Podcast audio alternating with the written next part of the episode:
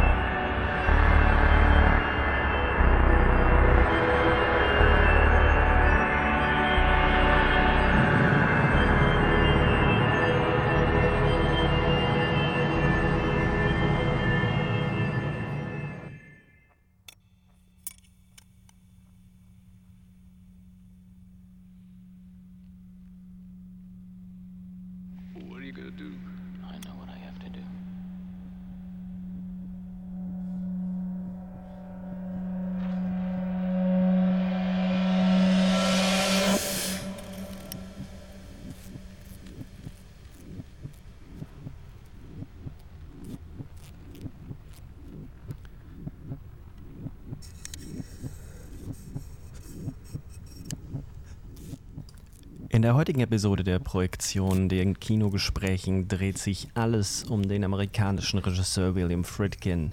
Viel Spaß!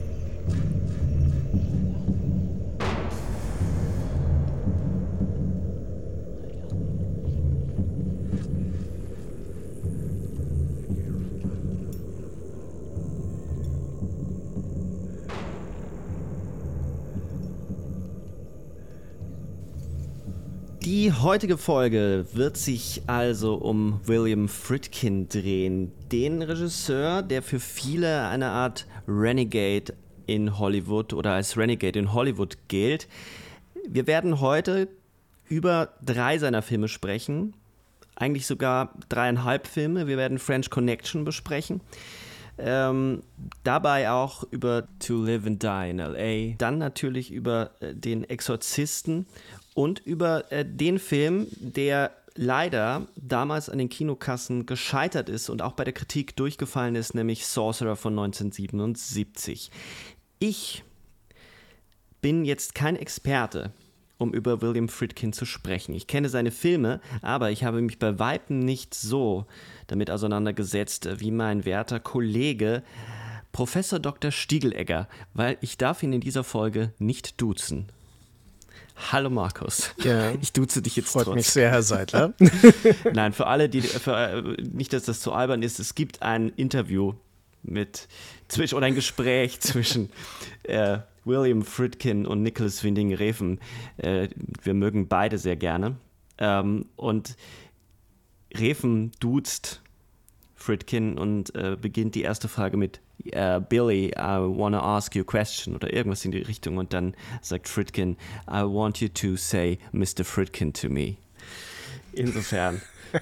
Herr Stiegelegger, Ja, zur Stelle. William Friedkin. Wenn wir ähm, erstmal locker einsteigen, was ist dieser Friedkin eigentlich für ein Typ? Also Fritkin beschäftigt mich ja schon wirklich extrem lange und ähm, ich glaube, es dauerte relativ lang, bis ich mal überhaupt äh, nicht nur ein Foto, sondern auch mal ein Interview mit ihm gesehen habe. Das war ja in einer Zeit, äh, als es nur VHS-Kassetten äh, und Fernsehprogramme gab, immer noch sehr schwierig. Als ich dann zum ersten Mal Bonusmaterial auf, ähm, ja, auf einer DVD und so weiter mit ihm gesehen habe, habe ich mir gedacht, eigenartiger Typ, wirkt so ein bisschen dekadent. Äh, ähm, auch so sehr bürgerlich, also von seinem Auftreten, von seinem Aussehen, aber auch gleichzeitig unheimlich zynisch, hat einen extrem trockenen, harten Humor und etwas extrem Demütigendes. Und ähm, es hat mich nicht erstaunt, das passt zu seinen Filmen, aber auf eine sehr weirde Weise, wie man das vielleicht sagen würde. Ich finde, er wirkt immer ein bisschen wie ein Straßenköter, der gleichzeitig in der bürgerlichen Welt angekommen ist. Er hat immer etwas Angeschossenes, als würde er äh, lauern, dass ihn jemand attackiert und er nimmt das vorweg, hat aber dabei unglaublich Spaß daran. Ja, ich meine, er ist ein, äh, ein Jugendlicher von der Straße, wie er immer wieder betont. Er ist ja in Chicago aufgewachsen. Äh, Chicago ist eine harte Stadt. Ich war nur einmal da und äh, dort war es hart. Also äh, ich muss ehrlich sagen, dort waren wir auch, ich war mit einem Freund unterwegs, zweimal wirklich in existenzieller Gefahr, muss man sagen, durch Streetgangs. Und äh, also er ist in einer harten Stadt aufgewachsen, ähm, hat nicht diese familiäre, behütete Jugend gehabt, die man kennt von äh, den New Yorker Regisseuren oder den, den Hollywood-LA-Regisseuren und so weiter. Und deswegen ist er auch immer so eine besondere Figur im New Hollywood gewesen. Also immer so ein, so ein latenter Außenseiter vielleicht. Gleichzeitig ist es jemand, der sich extrem hochgearbeitet hat. Er ist äh, zudem, das ist auch vielleicht interessant, er ist jüdischer Herkunft und ukrainischer Herkunft. Also seine Vorfahren kommen aus der Ukraine. Äh, es wäre sehr interessant, was er aktuell zu sagen hat, weil er sich ja immer äh, aktiv zu politischen und historischen ähm, Ereignissen geäußert hat und auch Filme zum Teil darüber gemacht hat. Insofern sind das alles äh, Bezüge, zwischen denen er sich bewegt. Und er hat sich hochgearbeitet über das Fernsehen äh, in den Film hinein. Und auch das ist mit Sicherheit kein leichter Weg gewesen. Also einer, der sehr viel abverlangt hat, sehr viel äh, Energie und Opfer gefordert hat. Und äh, er ist jemand, der ähm, äh, ja, da einfach auch keine Zugeständnisse machen möchte. Und das vermittelt er eigentlich. Genau, das würde ich auch sagen. Er und auch seine Filme kennen keine Zugeständnisse und er wirkt wie einer, und da werden wir drüber sprechen müssen, der sich tief in diese Welten, die er mit der Kamera dann versucht zu erkunden, hineinarbeitet. Seine Filme haben etwas unglaublich Geerdetes, auch wenn sie fantastisch sind also wie dann eben beim Exorzisten, mhm. also wenn es Horrorfilme werden, wo es um den Teufel ja. geht, wirkt das trotzdem auf eine ganz trockene Art geerdet. Und das finde ich, lässt sich bei ihm schon auch in seinem Charakter finden, dass er sehr, sehr pedantisch ist und sich sehr genau mit der Welt auseinandersetzt, die er dort versucht einzufangen. Und damit wären wir ja eigentlich schon bei seinem Kinodurchbruch, äh, seiner Befreiung aus dem Fernsehen, nämlich French Connection, Brennpunkt Brooklyn 1971. Das muss man sich äh, mal vorstellen. Der Film hat äh, ein bisschen was über zweieinhalb Millionen gekostet. Ja, ich glaube sogar nur äh, 1,5. Oder nur 1,5. Aber das, ja. Äh, er war, äh, ja. Also ich, ich würde gerne äh, noch eine halbe Stunde Exkurs jetzt machen, bevor wir tatsächlich über den Film sprechen. ähm, French Connection ist exakt so alt wie ich. Äh, das macht äh, das Verhältnis zu diesem Film schon mal sehr speziell, muss ich sagen. Ähm, Fritkin ist neben Sam Peckinpah und John Carpenter einer der Regisseure, die mich extrem früh schon beschäftigt haben, also die ich sehr früh als Regisseur, als Filmkünstler wahrgenommen habe. Äh, das ist insofern interessant, weil ähm, ich, bevor ich French Connection gesehen habe, im Fernsehen äh, Sorcerer, Atemlos vor Angst gesehen habe. Auf Video habe ich Der Exorzist gesehen und dann kam French Connection tatsächlich erst. Also für mich war äh, die Wahrnehmung tatsächlich sehr stark durch eher obskurere Filme geprägt beschäftigt und äh, im Kino war es definitiv To Live and Die in L.A., der mich da so extrem beschäftigt hat, in den ich mich natürlich mit äh, damals 14 Jahren auch reingeschmuggelt habe. Und ähm, das sind alles Dinge, die äh, Themen in mir angelegt haben, die äh, mich nie verlassen haben. Insofern ist es so, dass egal, wo wir hier dieses, ähm, äh, diesen Braten anschneiden, ähm, es ist immer äh, etwas, wo ich sofort sagen würde, ja, genau. Und ähm, es ist auch nicht zufällig, dass äh, Fritkin einer der ersten war, über die ich zum Beispiel in der Splatting Image, der legendären Genrezeitschrift der deutschsprachigen, in den 90er Jahren geschrieben habe, sehr ausführlich und darauf basierend dann auch ähm, in einem meiner ersten Bücher, nämlich Splitter im Gewebe, Filmemacher zwischen Autoren, Film und Mainstream, beim, äh, damals beim Bender Verlag 2000 erschienen habe ich das äh, als Einleitung benutzt, um zu erklären, was ich unter Splitter im Gewebe meine. Also quasi diese äh, störenden ähm, Autoren, ambitionierten Autorenfilmer, die aber äh, sich im Mainstream-Kino einnisten. Und da sind wir wieder bei Fritkin, weil der natürlich es geschafft hat, im New Hollywood tatsächlich auf eine fast unnachahmliche Weise Filme zu machen, die zumindest in zwei Fällen, wie schon gesagt von dir, extrem erfolgreich waren. Der Exorzist war ja wirklich einer der erfolgreichsten Filme bis heute, äh, die je gestartet sind.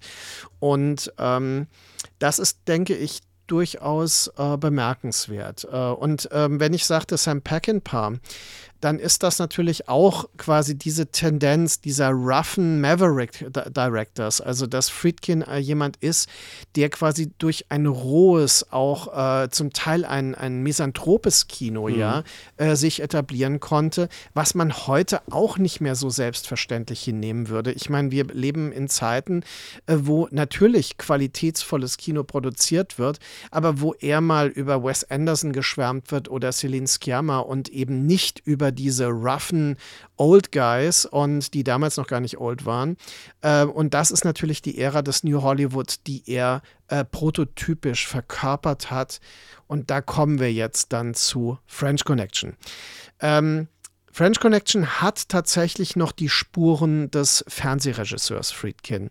Und da muss man bedenken, dass er aus dem Dokumentarischen ja kommt. Er hat ja diese berühmte äh, Doku gedreht, wo er ähm, die äh, The People vs. Paul Crump im Jahr 1962, wo er einen ähm, zum Tode verurteilten durch seinen Film mehr oder weniger retten konnte, indem der dann eine lebenslange Haftstrafe bekam. Und diese Auseinandersetzung mit der Todesstrafe ist etwas, was Friedkin ja auch später weiter äh, noch verfolgt hat.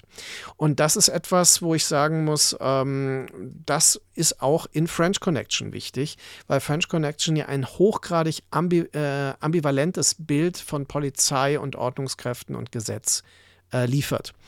Und ähm, das andere, was er ähm, gemacht hat, war, er hat ja äh, viele Sendungen gedreht für Alfred Hitchcock, nämlich Alfred Hitchcock Presents und die Alfred Hitchcock Hour. Und auch hier hat er von seinem Vorbild Hitchcock extrem viel gelernt. Und Friedkin ist ja auch ein großer Cinephiler, also jemand, der das klassische Kino absorbiert hat.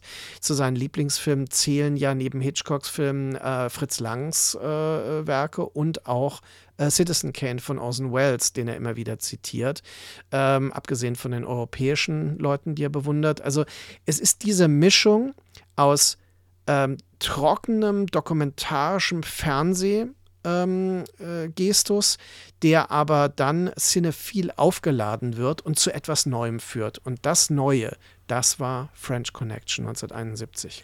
Ja, weil die Geschichte, die er erzählt, ist ja nicht besonders spektakulär. Es geht ja um ein um zwei Polizisten im Drogendezernat, die einen der größten Drogendeals in New York aufdecken. Ähm, der eine Polizist Popeye, äh, Jimmy Doyle, gespielt von Gene Hackman, und äh, Buddy Cloudy Rousseau, der gespielt wird von Roy Scheider, dem wir dann später eben auch nochmal in The Sorcerer begegnen werden. Ähm, die sind so eine Art, sind gute Kollegen, aber sehr unterschiedlich im Charakter. Und die beiden äh, kommen eben einem, einem internationalen Drogendeal auf die Spur. Ähm, ein paar Franzosen wollen äh, ganz schön viel ähm, Heroin da hineinschmuggeln in die Stadt. Und das lassen sie auffliegen.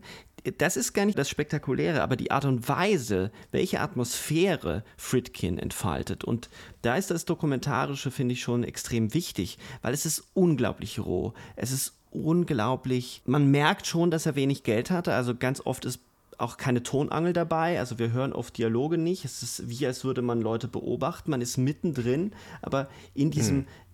anderen New York. In, in Interviews hat er auch immer gesagt, er wollte einen Film drehen, der die andere Seite von New York zeigt, das Dunkle, das Schmutzige, das Rohe. Und das ist ihm in diesem Film wirklich gelungen. Er hat so einen unglaublich vibrierenden Schnitt, Schnittrhythmus. Es ist immer in Bewegung und eine, ein, als, als stünde alles auf dem Spiel bei diesem Film.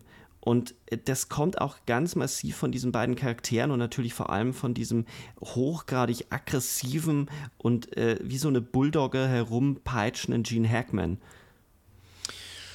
Ja, Gene Hackman ist natürlich ein großer Star in seiner Zeit gewesen, vor allem auch äh, durch Filme, äh, die vorangingen, äh, dem äh, formierenden Film für das New Hollywood, äh, unter anderem äh, Bonnie und Clyde. Das war ja ein Film, durch den Gene Hackman auch in einer großen Nebenrolle bekannt war. Ähm, Gene Hackman hat etwas Manisches, etwas Getriebenes, was natürlich eskaliert in diesem, ähm, in dieser Autoverfol also Autozugverfolgungsjagd im letzten Drittel des Films, äh, wo er wirklich wie ein Wahnsinniger dann ist und fast eine Frau mit Kinderwagen überfährt und es ihm nur noch darum geht, also so das Raubtier, das die Beute fixiert hat und er muss diese Beute bekommen. Und mit letzter Kraft tötet er ihn dann durch einen Schuss in den Rücken. Und das sind alles Dinge, die äh, mit Gene Hackman verbunden sind, während Roy Scheider äh, tatsächlich ähm, so eine eher so eine Stimme der Vernunft fast äh, in diesem Film vermittelt und auch so etwas Mäßigendes und Ruhigeres hat. Äh, auch sehr interessant, dass er damit ein bisschen auch für seine Rolle äh, in äh, der Weiße Hai dann auch vorgearbeitet hat. Wobei man sagen muss, auch Roy Scheider hat ja zum Beispiel in die Seven Ups, das ist ein inoffizielles, ähm, inoffizielle Fortsetzung vom selben Produzenten, ähm, wieder so eine Rolle gespielt. Äh, ähnlich wie auch Gene Hackman ja in der, Fortse der offiziellen Fortsetzung French Connection Number 2 ähm, für äh, John Frankenheimer dann äh, die Rolle fortgesetzt hat, also weitergeführt hat. Ähm, was man auch sagen muss, der Franzose ähm, hier äh, als Frosch 1 bezeichnet, so ein bisschen ausländerfeindlich von den amerikanischen Cops. Aber das, denke ich, ist genau das, wie es läuft. Ähm, äh, das ist auch so dokumentiert von ähm, Robin Moore in dem Film, äh, in dem Roman, ne? also oder besser gesagt in dem semi-dokumentarischen Roman, äh, der ja einen realen Fall thematisiert. Das muss man ganz klar sagen. Aber in diesem realen Fall gab es nicht die Verfolgungsjagd. Das äh, ist die große Enttäuschung für mich als Teenager gewesen, als ich den Roman dann gelesen habe, der doch etwas dröge und ja, so, so trocken halt ähm, daherkommt. Der Film ist manisch, der Film ist brutal. Ähm, und er hat durchaus spektakuläre Momente. Der Franzose wird gespielt von Fernando Rey und das basiert, das erzählt Fritkin ganz lustig äh, im Making of, äh, auf einem Irrtum, nämlich äh, er wollte unbedingt einen ähm, französischen äh, Schauspieler aus dem äh, Autorenkino aus der Nouvelle Vague haben. Und äh, aus diesem Umfeld äh, wurde ihm dann Fernando Rey, äh, war ihm dann bewusst, weil der bei Buñuel zum Beispiel mitspielte. Nur ist ähm, äh, Fernando Rey halt gar kein Franzose und kann auch gar nicht Französisch. Ne? Und das war natürlich dann das Dilemma, dass er einen Schauspieler hatte, der einen Franzosen spielt, der nicht mehr Französisch kann. Aber gut, er muss auch nicht viel sprechen in dem Film. Und er ist in der Rolle eigentlich ziemlich überzeugend und sehr ikonisch geworden. Ne? Als Frosch 1. Auf jeden Fall ähm, dieses äh, Procedural Police Work. Das ist eigentlich etwas, was der Film, äh, es ist nicht der erste Film, der diese Art von Überwachungstätigkeit und so weiter überhaupt zeigt. Also das sind Dinge, die durchaus auch mal in vorangehenden Kriminalfilmen schon mal äh, vorkamen. Auch überhaupt Überwachungstechnik und so weiter spielt ja auch bei äh, Fritz Lang zum Beispiel in den Mabuse-Filmen und so weiter schon eine Rolle. Aber dieses semi-dokumentarische Betrachten von Cops bei der Arbeit, das ist etwas, was man in äh, French Connection tatsächlich wohl so zum ersten Mal auf der großen Leinwand beobachten konnte. Und das ging auch über etwas hinaus, was vorher schon erfolgreich war, zum Beispiel Bullet, der Film äh, mit Steve McQueen, auch spektakuläre Verfolgungsjagd in San Francisco, der aber eher ein Action-Cop-Film ist. Und ähm, dann vielleicht ähm, nur 72 Stunden mit Richard Widmark, äh, Coogan's Bluff und zur selben Zeit übrigens wie French Connection kam ja auch noch Dirty Harry von Don Siegel raus. Also das sind schon alles Cop-Filme, aber keiner dieser Filme ist so nah an dieser harschen Realität wie French Connection. Ja, und er schont ja auch seine Figuren nicht. Seine Figuren sind ja auch immer sehr roh. Ich finde, das zieht sich auch durch eigentlich das ganze Kino von Fritkin. Äh, haben große Schwächen. Ich meine, denke an die Szene, wo Roy Schneider in die Wohnung von Gene Hackman hineinkommt und Hackman hat dann diese Frau dort und, und muss dann noch die Unterhose anziehen, ist fix und fertig. Ähm, er ist auch ins Bett gefesselt. Stimmt, er ist mit seinen eigenen. Äh, großartig. Das hat mich als äh, Teenager sehr irritiert. Aber ich habe dann im Jahr drauf Cruising gesehen, auch von Friedkin, und dann war alles. Dann klar. hatte ich natürlich äh, nichts mehr irritiert, natürlich. Aber natürlich. Ähm, so wie er die Figuren führt, das sind alles fehlerhafte Menschen, alles äh, äh, Leute, die ihren Job machen. Das wird, finde ich, dann ja in To Live and Die in LA noch krasser, weil dort die, die Figuren noch ambivalenter werden. Aber bereits bei French Connection gibt es nicht so eine ganz klare Unterscheidung zwischen, zwischen gut und böse. So, man hat das Gefühl, die machen halt alle ihren Job.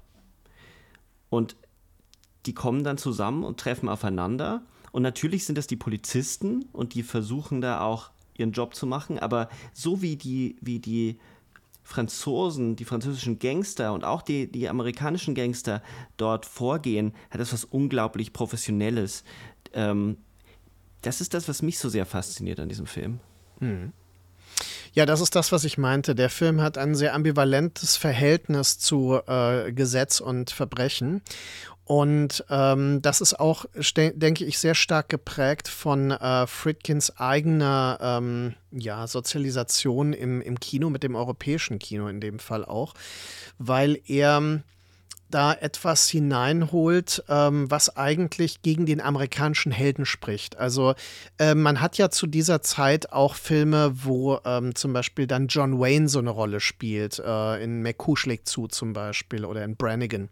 Und das sind ähm, aber alles ähm, Versuche, quasi den klassischen Western mit dem Polizeifilm in die Moderne zu retten. Und äh, das ist nicht dasselbe wie das, was wir in French Connection sehen, denn hier ist tatsächlich ähm, Friedkin äh, geprägt durch den Neorealismus. Äh, er spricht selbst natürlich vom italienischen Neorealismus der Nachkriegszeit, aber es ist auch so. Also French Connection ist ein Film, der einen amerikanischen Neorealismus vermitteln möchte.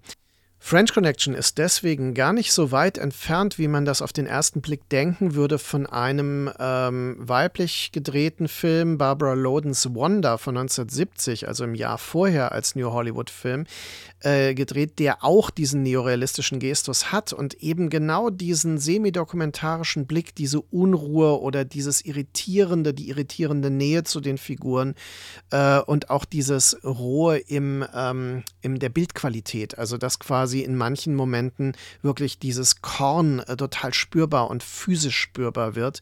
Das ist etwas, was ähm, er, äh, also Owen Reutzmann, auch der Kameramann, wirklich als realistischen Gestus bei diesem Film ähm, angestrebt hat. Und äh, damit hat der Film auch das Bild, das wir vom New Hollywood haben, was ja so ein bisschen ein idealisiertes Bild auch heute ist. Ne?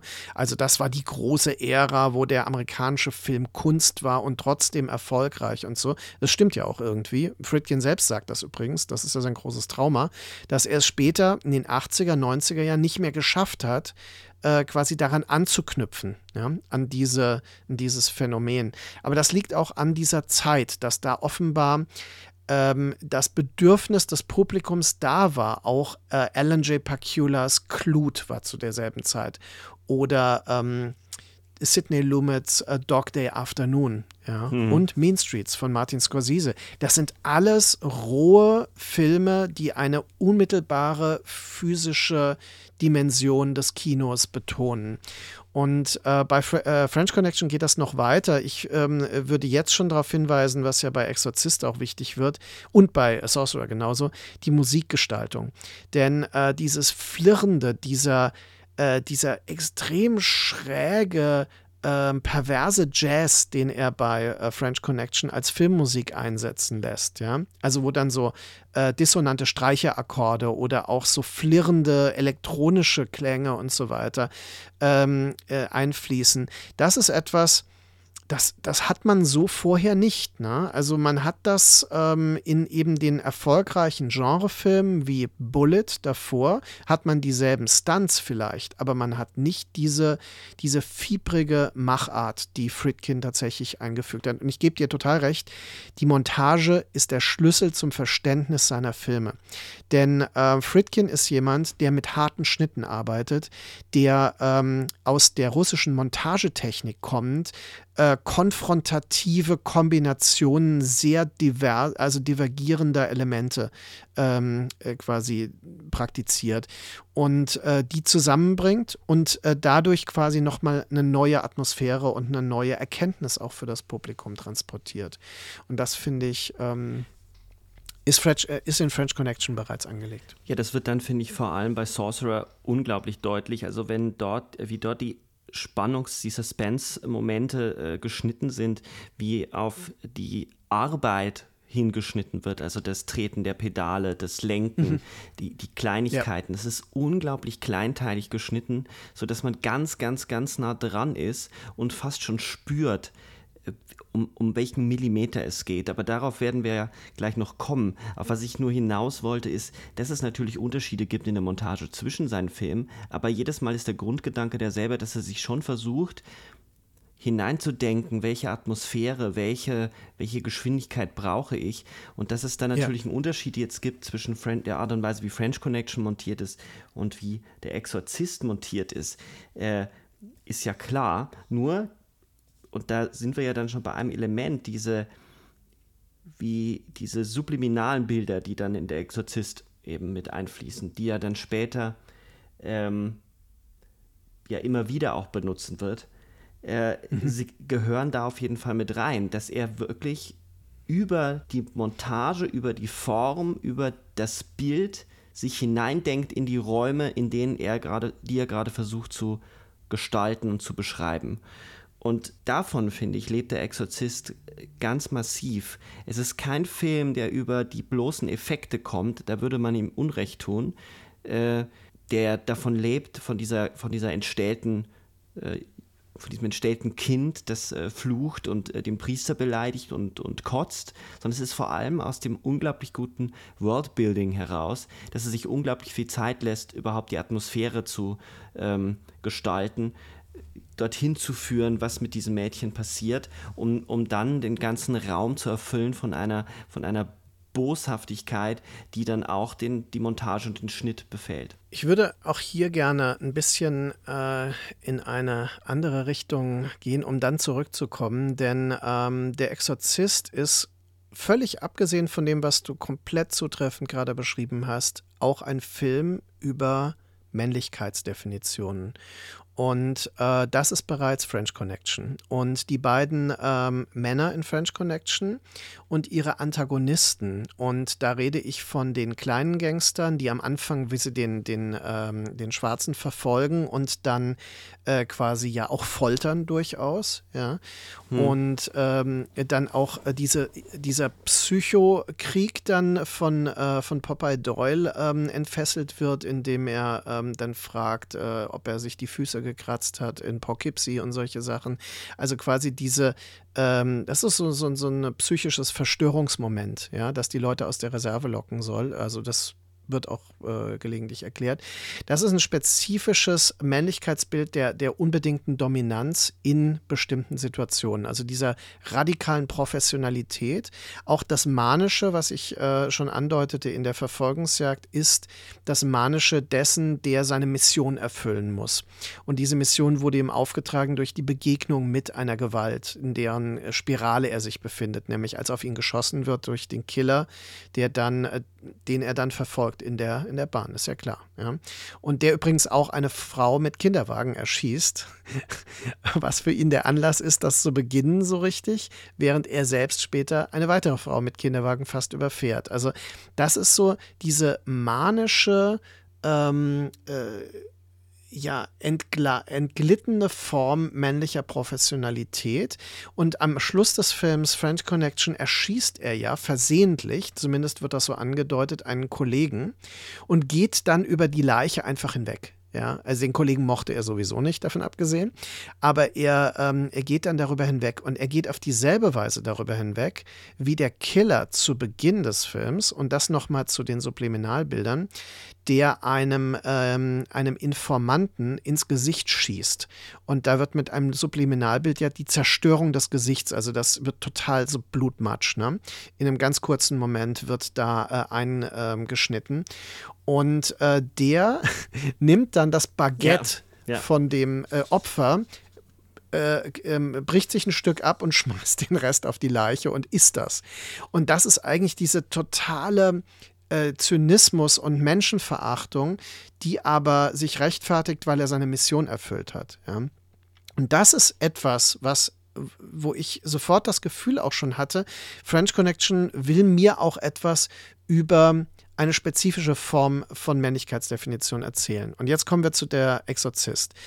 Der Exorzist, ich glaube, ich habe das Buch gelesen, bevor ich den Film gesehen habe, weil das Buch gab es in der Stadtbibliothek und ich war total, äh, ich war fasziniert von diesem Buch. Ich meine, das ist von William Peter Blatty geschrieben, der ist Jesuit, ja, und er ist Christ und William Friedkin ist kein Christ. Das ist zum Beispiel schon mal ein wichtiger Punkt, weil du äh, deutetest ja an, dass selbst wenn er einen Film wie der Exorzist dreht, hat dieser Film etwas erstaunlich Geerdetes. Und meiner äh, Einschätzung nach kommt das von seiner äh, überrational atheistischen Haltung dazu. Ja, würde ich zu auch diesem sagen, Thema. Ja. So, und dann haben wir die Priester. Und in French Connection ist es noch sehr klar, dass die Buddies natürlich, äh, die, die, sind, das sind Cis-Männer, wie man das heute so modisch ausdrücken würde. Also die sind, äh, die definieren sich selbst als heterosexuelle Männer und sind heterosexuell aktiv, wobei, ich hatte das angedeutet, zumindest äh, klar wird, dass ähm, Popeye Doyle äh, auch äh, masochistische Züge trägt. Ja, das finde ich interessant. Das passt ja nicht so ganz zu dieser Dominationsmaskulinität. Äh, und in ähm, Der Exorzist ist es für mich sehr offensichtlich, dass dort äh, homoerotische und homosexuelle äh, Züge äh, sehr wichtig sind. Und das ist etwas, was ich in den späteren Filmen von Friedkin immer wieder beobachten würde. Und zwar, äh, Cruising ist ja mehr als offensichtlich, aber auch in Sorcerer und auch in äh, To Live and Die in L.A. Denn To Live and Die in L.A. als weiterer Polizeifilm ähm, hat ja durchaus Uneindeutigkeiten. Zum Beispiel äh, die erst, der erste Kuss zwischen William, äh, Willem Dafoe und Debra Feuer, wenn äh, sie von der Bühne kommt und ähm, äh, so von hinten hat man das Gefühl, oder es ist auch so, es ist ein Mann, ja, der auf ihn zugeht und dann küsst er sie und äh, dann im Umschnitt erst sehen wir, das ist ein, das Gesicht einer Frau. Also ähm, das äh, benutzt Friedkin auch als Irritation, dass er zum Teil Bodydoubles einsetzt, die ganz klar machen, dass er ähm, dass hier sexuelle Ambivalenz am Werk ist. Und ähm, Damien Carras in ähm, der Exorzist ist ganz klar jemand, der nicht nur durch sein Mutterverhältnis, seine Schuldkomplexe, sondern eben auch durch eine Form der latenten äh, Homosexualität geplagt ist. Und es wird auch angedeutet, wenn er in diesem Wohnheim sich verabschiedet, von dem Mitbewohner, der ja auch Priester ist. Ähm, da gibt es äh, vertrauliche körperliche äh, Kontakte zwischen denen, also so fast schon alltägliche. Und ich glaube, er, ich weiß nicht, er fasst die Füße oder sowas an von dem Ja? Also ist so ganz beiläufig, man könnte das übersehen. Aber ich fand das immer sehr interessant, wie sich diese Form der ähm, Maskulinitätsdefinition, die aber zugleich dekonstruiert wird in seinen Filmen, immer wieder weiter fortsetzt und variiert. Wie äußert sich das dann in dem Verlauf von der Exorzist im Verhältnis zu dem Mädchen? Äh, spielt hm. das für dich auch eine Rolle, dass es dort um Männlichkeit geht und um unterdrückte Homosexualität? ähm, wie sie mit dem Mädchen umgehen, weil man kann den Film ja natürlich auch so lesen, dass es um eine erwachende Sexualität geht. Aber hallo, äh, natürlich geht es darum. Es geht erstmal um die Entfremdung zwischen der Muttergeneration und der pubertierenden jüngeren Generation, die sich nicht mehr verstehen. Da ist das aber noch nicht so gravierend. Viel gravierender ist es dann, wenn äh, die erwachende Sexualität ähm, definiert wird als das Böse, ne? also die Besessenheit, und dann aktiv bekämpft wird mit den Mitteln der Religion. Und der Film, deswegen finde ich ihn eigentlich in der Friedkin-Originalversion auch so gut, äh, macht das völlig klar, dass dem nicht zu trauen ist, dass die äh, christliche äh, Exorzismus äh, Ritualgewalt, die da ausgeübt wird, dass die auch eine destruktive Gewalt ist. Und äh, Fritkin hat ja das auch recherchiert, nicht nur den Roman gelesen, sondern auch quasi reale Ereignisse ähm, herangezogen. Und da war relativ äh, bald für ihn auch klar, dass ein Exorzismusritual, wir haben das in dem Film Requiem, in dem deutschen Film übrigens auch, mhm, mhm. Requiem ja. heißt der dann. Von Hans-Christian ähm, Schmid. Genau, äh, dass das durchaus tödlich ausgehen kann für die äh, Opfer in dem Fall, die dann ähm, ja der Hort des Bösen sind. Und das ist sehr oft Weiblichkeit, die ähm, quasi exorziert wird von ihrer äh, sexuellen, von ihrem sexuellen Begehren. Und das Mädchen, das ist ja das äh, auch noch heute, glaube ich, provozierende. Das ist ja eine 13-Jährige, die wirklich explizit obszöne Dinge sagt, die sich ein ähm, Kruzifix zwischen die Beine stößt, bis sie blutet. Und ähm, was immer so schön als Kreuzmasturbationsszene gesehen wird. Ich meine, wer so masturbiert hat, very special interests. Auf jeden Fall, ähm, das sind, glaube ich, alles Dinge, die sehr äh, deutlich das ergänzen, dass wir es hier wirklich auch mit einem ähm, Geschlechterkampf zu tun haben. Ja. Wo, das würde mich jetzt nochmal interessieren, du hast gesagt, er, deut, er macht das auch relativ klar, dass er das ambivalent sieht. Ähm, wo würdest du das genau festmachen? Ähm, weil es ist ja schon so, dass am Ende sie geheilt wird, weil der Priester ja diese dämonische Kraft auf sich nimmt. Siehst du auch dort eine ein Verhältnis zum ja, Unterdrückten? Oder ist es quasi eine Gönnerhaftigkeit äh, äh, der Kirche zu sagen, wir, wir nehmen das jetzt auf uns, ich als Mann ertrage das und behalte aber die Definitionshoheit? Nee, es ist eher, für mich ist es so, äh, quasi der äh, resignierte, ältere Kollege stirbt ja. Mhm. Ja, ja. Ja, also Max von Südow. Und äh, der Jüngere geht noch einmal rein, ja, und dann kommt sein eigenes Erwachen, sein eigenes Begehren in dem Moment, wo er sagt, nimm mich. Und dann ähm, geht der Dämon, der der Dämon der Sexualität in dem Fall wäre, ja, über von dem hm, pubertierenden Mädchen in ihn und er tötet sich dann. Ja. Und ähm, das ist übrigens äh, sehr interessant, weil ähm, das ist natürlich klar, das ist in der Logik äh, dieser, dieser Selbstzerstörung, also es darf nicht sein, also muss er sich mhm. quasi mit diesem, mit diesem Dämon vernichten. Es ist ja auch nicht der Teufel, es ist ja ein spezifischer Dämon Pazuzu ähm, der also ein Seuchendämon und ein, ein, Winddämon mit Flügeln und so weiter. Also es ist eine sehr interessante Figur auch und das wird interessanterweise auch im Roman äh, angedeutet, dass äh, Kirchenschändungen, das ist im Film, glaube ich, ganz kurz nur zu sehen. Im Roman ist das recht ausführlich, dass da ähm, quasi sexuell konnotierte Kirchenschändungen parallel passieren.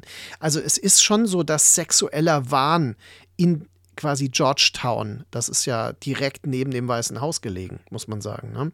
Also äh, dieser Ort, das ist auch nicht zufällig.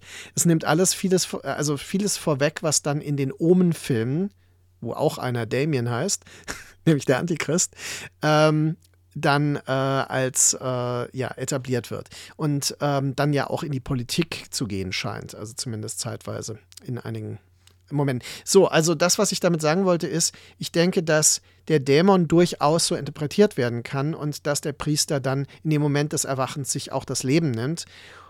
Und in der Logik dieses Films und auch anderer Filme von Friedkin ist es so, dass das Böse in Anführungszeichen damit aber nicht gebannt ist, sondern dass einfach nur ein neuer Zyklus beginnt.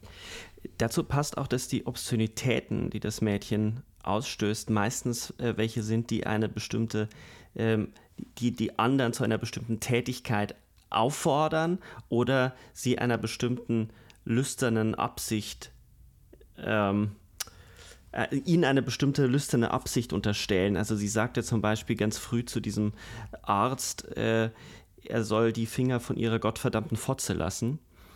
Und ähm, das ist ja mehr, also das ist ja kein Ausdruck eines eigenen Begehrens, sondern es ist ja fast äh, ein Beschämen, dass der andere möglicherweise dieses Begehren in sich tragen könnte. Und insofern könnte das auch dann ganz gut passen zu der These, dass der Priester das Begehren auf sich nimmt, davor aber dann so erschreckt oder sich erschreckt, dass er sich hinabstößt äh, aus dem Fenster dann. Es ist auch interessant, dass er ja dieses ähm, schuldbeladene Verhältnis zu seiner Mutter hat, die ja dann sogar, ähm, also quasi ihn zu verfolgen scheint, der Obdachlose im, ähm, im Bahnhof, äh, der ihn dann anspricht mit der Stimme seiner Mutter, ja, Dimi. Und ähm, dann eben äh, ist es so, dass er ähm, von ihr sich sagen lassen muss, deine Mutter lutscht Schwänze in der Hölle. Sagst ja, genau. in hell. Äh, Gibt es ein T-Shirt von. Und ähm, das ist natürlich genau das, was du sagst, also und äh, direkt auf ihn bezogen, ja. Und dieses eigenartige Verhältnis zu seiner Mutter, das dann auch noch sexualisiert wird und destruktiv sexualisiert wird, ist, denke ich, ein weiterer Hinweis darauf. Ähm, das Interessante ist, wenn man den äh, Roman, ähm, ich hatte, wie gesagt, den Roman vorher gelesen, ähm, da sind manche Dinge ähm, anders gelöst und das liegt eben daran, dass William Peter Blatty eine andere Weltsicht hat, die auch in Exorcist 3 äh, im Producers Cut des Films, der dann aber als Director's Cut oder The Version, version You've Never Seen heißt der, glaube ich. Das ist die spätere Version von Der Exorzist. Ne? Die hat er beeinflusst.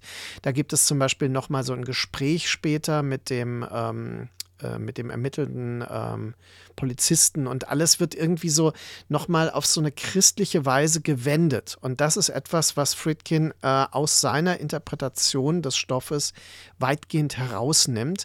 Und man ähm, hat also dieses, ähm, dieses wissenschaftlich fundierte, dass die Rückenmarkpunktion mhm. zum mhm. Beispiel, die für viele ja eine sehr belastende Szene ist, dass das zum Beispiel so einen starken Fokus bekommt und dass immer wieder wissenschaftliche Erklärungen herhalten müssen, warum sie jetzt diese Sprache beherrscht und so weiter. Äh, dass das Ganze immer auch so was Psychosexuelles hat. Also dass eine Erklärung, die in der Subjektivität der Wahrnehmung, dem Wahn dieser Menschen auch legen kann. Der nichts am Schluss äh, deutet auf etwas weiteres hin, als dass ein Priester im Wahn sich aus dem Fenster gestürzt hat und die Treppe runterfiel. Das war's. Mehr sehen die Leute nicht. Mhm. Und das Mädchen lebt halt noch. Ne? Und ich bin übrigens die Treppe mal rauf und runter gelaufen in Georgetown. Und diese Treppe ist wirklich lang und wirklich steil. Ich kann es nur jedem empfehlen, ist super spannend. Man hat wirklich, das ist der Spirit des Exorcist. Also wenn man da äh, hochläuft. Die Treppe existiert in genau der Form, wie man sie noch kennt. Es ist eigentlich gar kein Wunder, dass äh, dieser Film äh, dir auch so viel äh, gibt, weil er hat eine, wie du es gerade beschrieben hast, oder ich würde es so fassen, eine rationale Spiritualität oder eine rationale Ritualität. Äh, es ist ja ein Ritual, was dort vollzogen wird, was aber im Framing des Films ständig oder das Framing des Films arbeitet ständig gegen diese überkirchliche Interpretation.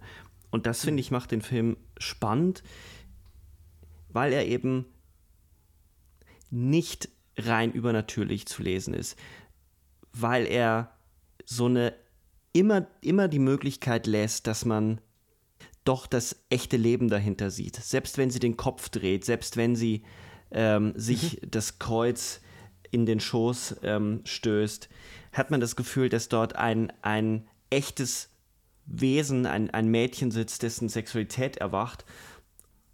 Und das nimmt mich, das nimmt mich sehr mit. Also dieser Film hat was ist nicht so, ich finde ihn nicht so weit weg von, von French Connection. Ich finde, er hat auch was äh, er, kühl dokumentarisches in der Art und Weise, wie er das Grauen darstellt. Er zeigt alles, er ist sehr buchstäblich, er spart mhm. nichts aus und das ist bis heute ein Meilenstein in der Geschichte des Horrorfilms.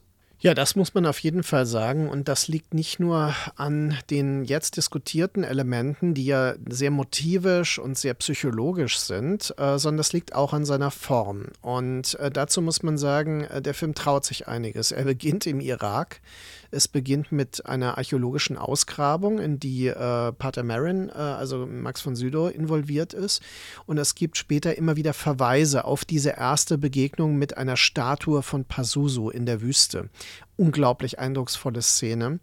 Äh, dann erst kommt er äh, nach äh, Georgetown, wo dann eben das Mädchen äh, unruhig schläft und so weiter. Die Mutter guckt dann auf dem Speicher, was da komische Geräusche macht und so weiter. Also es, dann hat man eigentlich eine klassische Horrorfilmgeschichte erstmal und dann entwickelt sich das aber über so eine Alltäglichkeit und das Verhältnis von Ellen Burstyn zu Linda Blair, also dieses Verhältnis zwischen Mutter und Tochter, wird auf eine ähnliche, sehr alltäglich überzeugende Weise genau. vermittelt, wie auch das Verhältnis der Cops in French Connection, genau wie das Verhältnis der Priester so vermittelt wird. Und dazu kommt aber die Musik. Und die Musikgestaltung dieses Films ist mindestens so revolutionär wie entsprechende ähm, ja, Dinge, die äh, Stanley Kubrick äh, unternommen hat bei 2001, indem er Ligeti eingesetzt hat oder bei äh, Uhrwerk Orange zum Teil.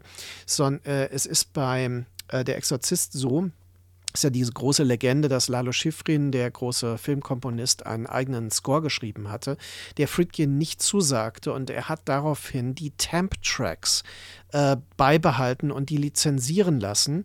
Und es gab wohl, das ist zumindest die Legende, dieses ähm, äh, quasi Mike Oldfield-Stück Tubular Bells von der Platte, das ist ja die, die ersten Minuten des Stücks Tubular Bells, die im Film nur vorkommen, dass dieses Glockenspiel und dieses Glockenspielthema ist eine solch geniale Entscheidung.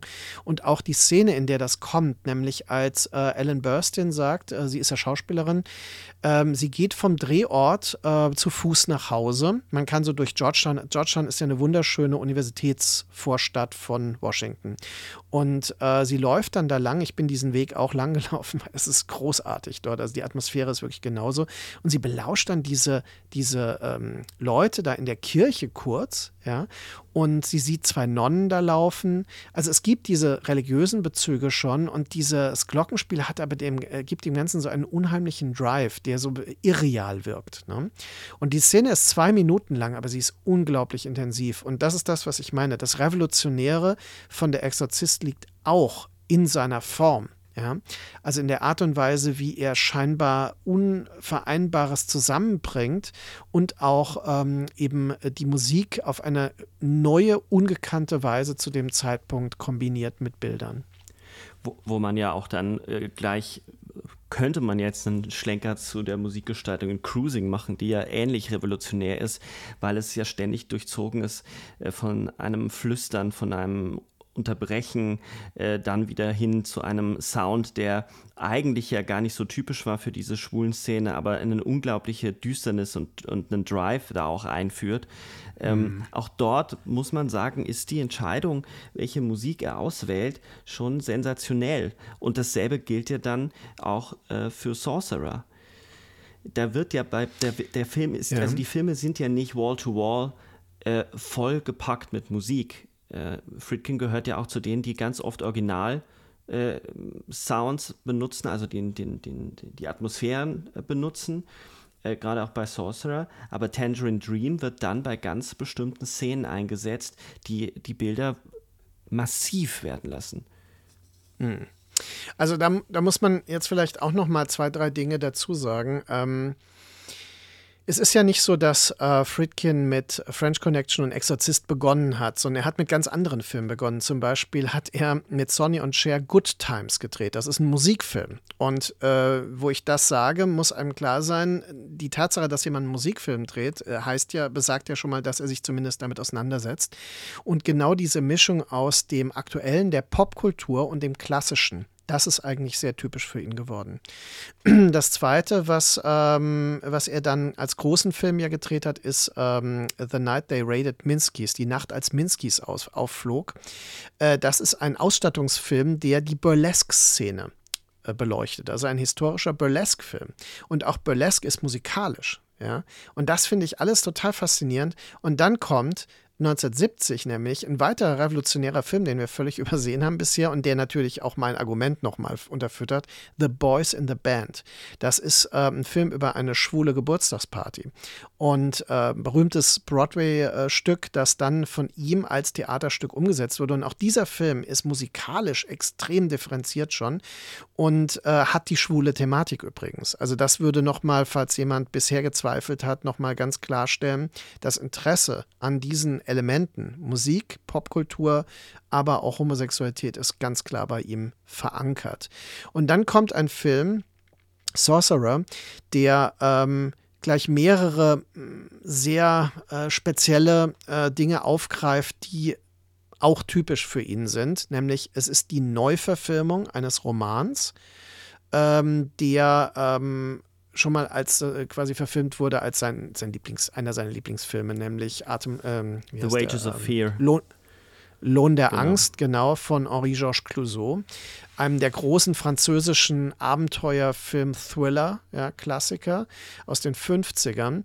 Und äh, dieser Film, ähm, der hat ja dieses, sagen wir mal, dieses, diese revolutionäre Spannungsdramaturgie, weil das Grundelement der Handlung ist ja, dass um einen Großbrand im Dschungel zu löschen, ähm, eine Gruppe von Männern aufbricht zu einem Himmelfahrtskommando, nämlich mit äh, hochempfindlichen explosiven Elementen in, in Lastwägen, die sie durch den Dschungel fahren müssen, weil man anders dort nicht hinkommt. So, und ähm, Sorcerer geht aber andere Wege. Sorcerer hat ähm, Charaktere, die lange etabliert werden, die zum Teil im Fall von Roy Scheider äh, aus äh, French Connection stammen könnten. Also in dem Fall Gangster. Das ist ein Gangster aus der Großstadt. Ja. Und in einem anderen Fall ähm, aus dem äh, Nahostkonflikt. Ja, also wir haben ähm, quasi jemanden, der mit, ähm, äh, ich, äh, wenn ich mich richtig erinnere, ist das explizit Israel-Palästina? Ja, ist ein, Pa- ein Anschlag, äh, ein Also ein Anschlag palästinensischer Anschlag in Israel. Genau. Also ein Palästinenser. Und ähm, dann haben wir noch einen Franzosen. Also es sind alles Elemente, die mit äh, der Exorzist und dem Irak-Thema und diesen Dingen zusammenhängen, die mit äh, French Connection, Großstadtkriminalität zusammenhängen, dem Frankreich-Bezug ähm, zusammenhängen und so weiter.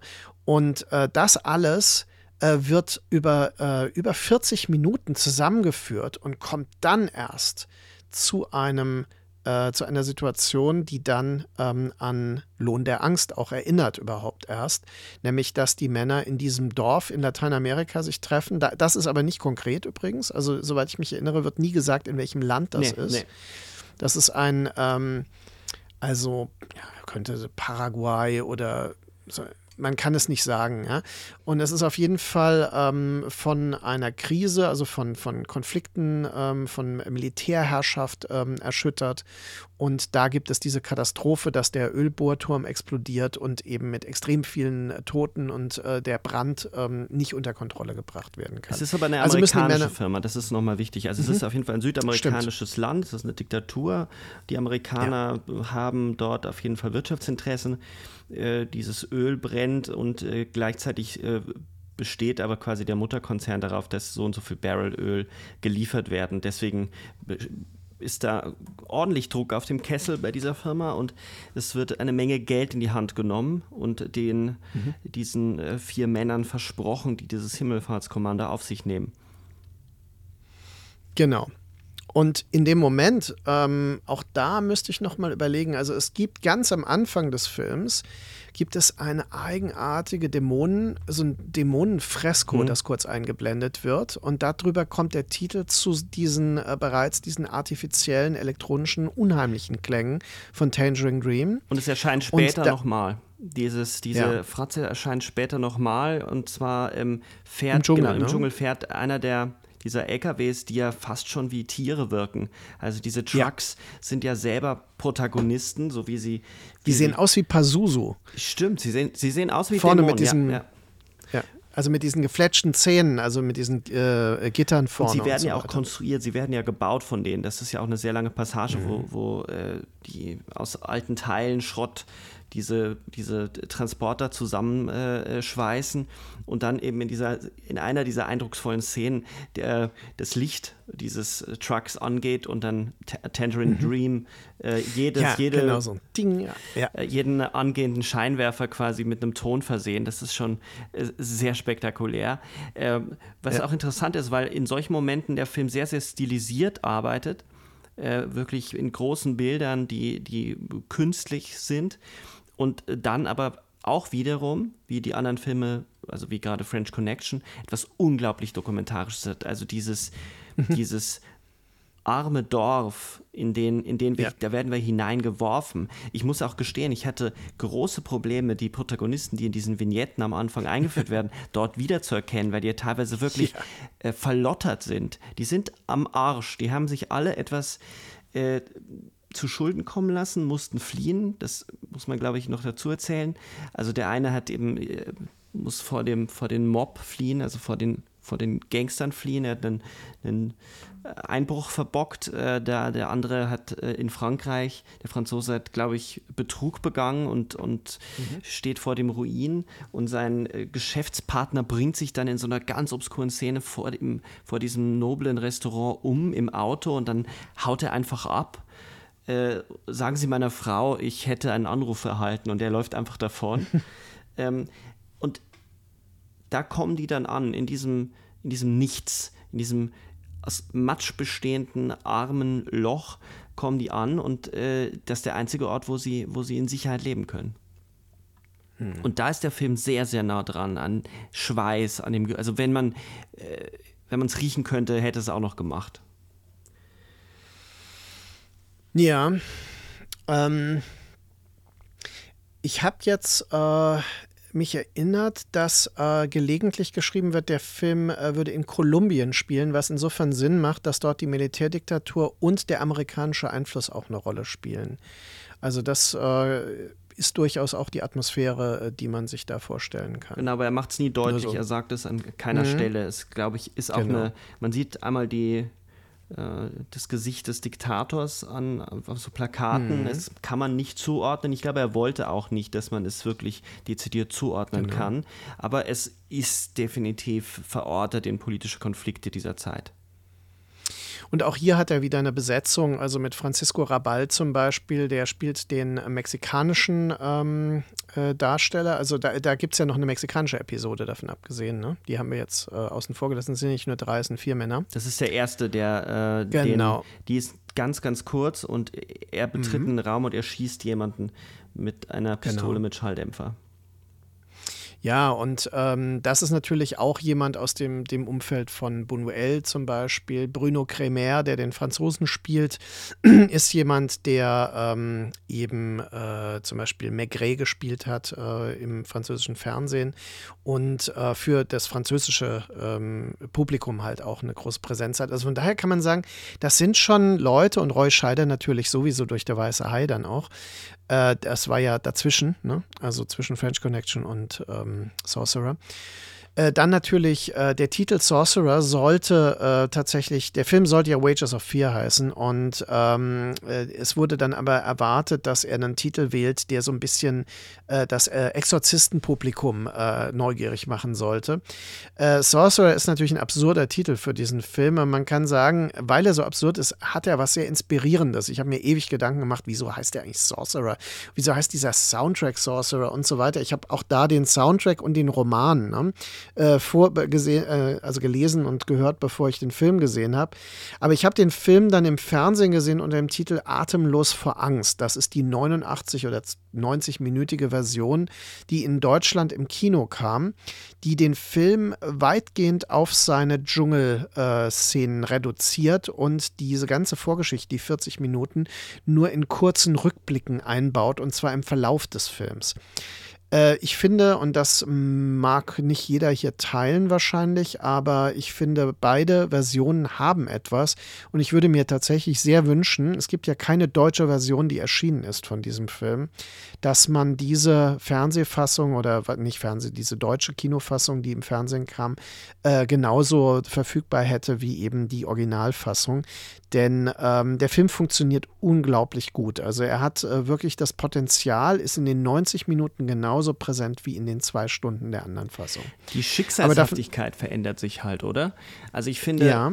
dadurch, dass er das in solchen sehr kurzen und sehr divergenten Episoden einfängt, also es wirken ja fast wie so kleine Kurzfilme, ähm, die schon auch auf die Charaktere jeweils zugeschnitten sind, äh, Ja. begehen dort diese Verbrechen oder diese Fehler. Und damit ist eigentlich ja schon in diesem Film, wenn man ihn dann zu Ende ge- gesehen hat, ist ja da schon eigentlich für alle alles gelaufen. Dieser Film ist ja hoffnungslos, er ist zynisch, es gibt keinen Ausweg. Für keine Figur in diesem Film gibt es einen Ausweg. Und äh, das wird ja in, in, in dieser Dschungelsequenz natürlich absolut auf die Spitze getrieben, dass alles, was passieren kann, passiert, äh, wenn ein Hindernis ähm, überquert ist, kommt eigentlich sofort das nächste und das gipfelt in einer der für mich, ich habe den Film jetzt zum ersten Mal gesehen, äh, in einer der atemlosesten Suspense-Szenen, die ich seit langem gesehen habe und das ist diese Überquerung dieser Brücke. Also Der die Hängebrücke. Überqueren mit LKWs, mit Trucks eine Hängebrücke während eines Sturms und unten drunter tost ein, ein reißender Fluss. Und das Ganze ist fulminant montiert. Ähm, man spürt, jede Bewegung, jede Millimeter ist wichtig und das ist äh, unglaublich. Das ist eine unglaubliche Leistung, was äh, Fritkin und sein Team dort auf die Beine gestellt hat.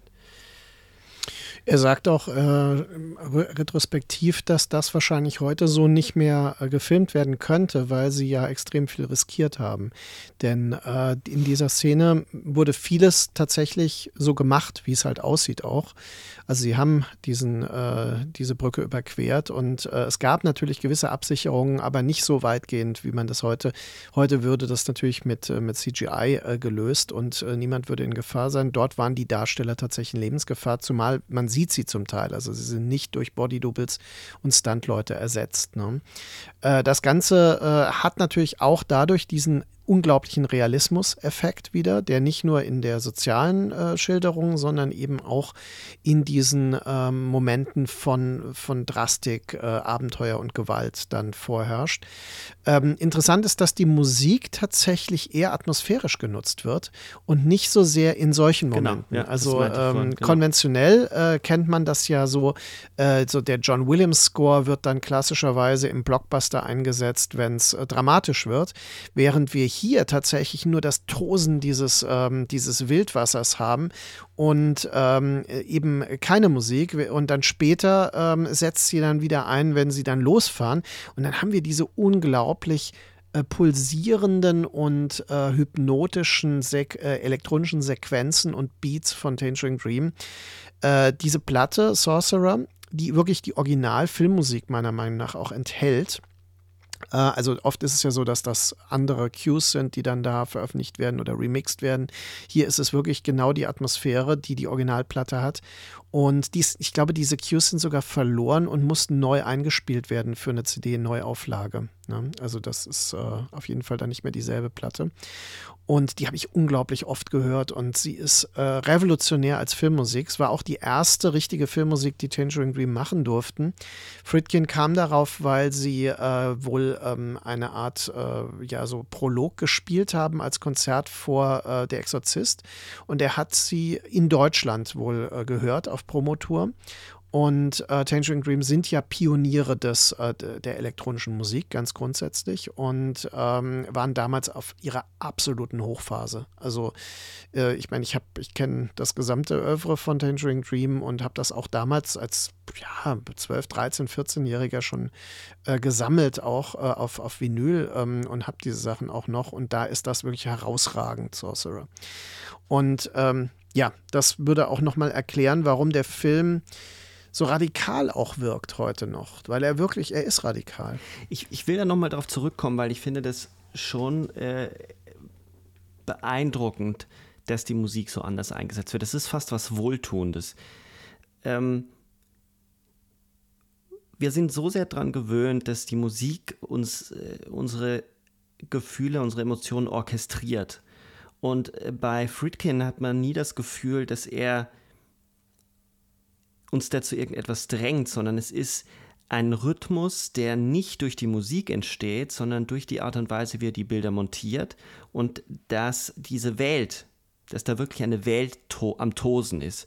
Und das ist ja auch schon bei dieser Verfolgungsjagd in French Connection so, dass dort keine Musik hm. verwendet wird, keine sondern Musik, dass ja. da dieses der, der Autolärm dasjenige mhm. ist.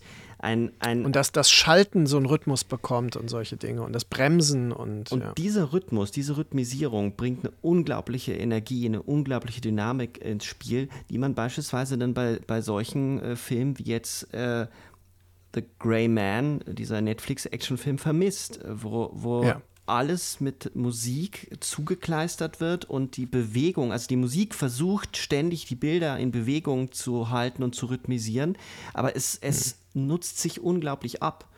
Und da finde ich, äh, vermisse ich so eine Härte und so eine Rohheit, die Fritkin in, vor allem in seinen frühen Filmen äh, hat. Weil das ist eine der spannendsten okay. Szenen und das ist voller Action und Adrenalin.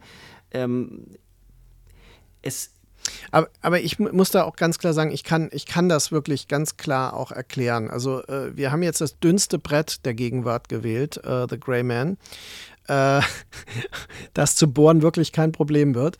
Aber äh, es ist ein interessantes Beispiel, weil ähm, der größte Unterschied ist der, dass Friedkin niemals ironisch oder uneigentlich inszeniert es ist tatsächlich so gemeint und so existenziell, wie es aussieht, soll es sich auf das Publikum übertragen. Und es gibt eben äh, gewisse Momente, die mit Musik tatsächlich nicht mehr transportierbar sind. Und tatsächlich hat er das in, ähm, in Cruising auch. Ne? Du hattest das schon angedeutet. Er hat es in To Live and Die in L.A. auch, wobei er da zum Teil auf eine interessante Weise diese Pop-Beats einsetzt äh, die dienen dann durchaus der Rhythmisierung und auch der Dynamisierung äh, der Bilder. Aber immer wenn es zu Gewalt kommt, ist Totenstille. Ja, aber denk mal, und Friedkin ganz ist kurz, ja. ganz kurz, weil auch dort die Szene, ich habe sie extra nochmal angeguckt, weil es ja auch in äh, To Live and Die in L.A. diese Autoverfolgungssequenz gibt. Ja. Da ist es der Atem, das, ähm, dieses Stöhnen, dieses ja. ähm, reuende, äh, dieses bereuende Stöhnen des Kollegen im, im Auto mhm. hinten, das unglaublich also was einen vollkommen auf die Nerven geht und was einen an den Nerven zehrt, äh, auch dort ist es nicht die Musik, die die Spannung erzeugt, sondern es sind Geräusche, ja. es sind immer wiederkehrende Elemente, äh, die in den Rhythmus einziehen. Und das finde ich schon bemerkenswert. Aber ich wollte dich gar nicht mhm. unterbrechen, tut mir leid. Ich wollte nur darauf hinweisen nochmal, weil ich fand das sehr beeindruckend in uh, To Live mhm. and Die in LA. Also genau das. Ich denke, Friedkin hat in seinen großen Filmen ein äh, sehr existenzielles Interesse an einer Auseinandersetzung mit Grenzsituationen. Und Grenzsituationen im Sinne der Philosophie, Karl Jaspers. Ja, also wo entäußern wir uns als Mensch? Wo werden wir reduziert auf das Kreatürliche? Das sind diese Momente, die er in Sorcerer herausarbeitet. Und es ist auch da nicht zufällig, dass der ähm, letzte Überlebende, Roy Scheider ist ja der letzte Überlebende, der dann mit äh, seinem Laster tatsächlich äh, durch diese Art Mondlandschaft, diese grün beleuchtete Mondlandschaft fährt und ähm, dann so total manisch äh, blickt, wie so ein Wahnsinniger. Und dann ähm, sieht man irgendwann diesen Feuerschein auf seinem Gesicht und weiß, er kommt jetzt dort an. Und er rast durch diese Landschaft quasi. Und äh, da sind dann auch extrem atonale Klänge tatsächlich zu hören, die also eine Art negative Psychedelik erzeugen. Und das Ganze ist natürlich völlig vergeblich. Und da sind wir am pessimistischen Teil, denn Fritkin ist ja auch ein Pessimist ja, ähm, dass er nämlich äh, alles bekommt und alles gewinnt.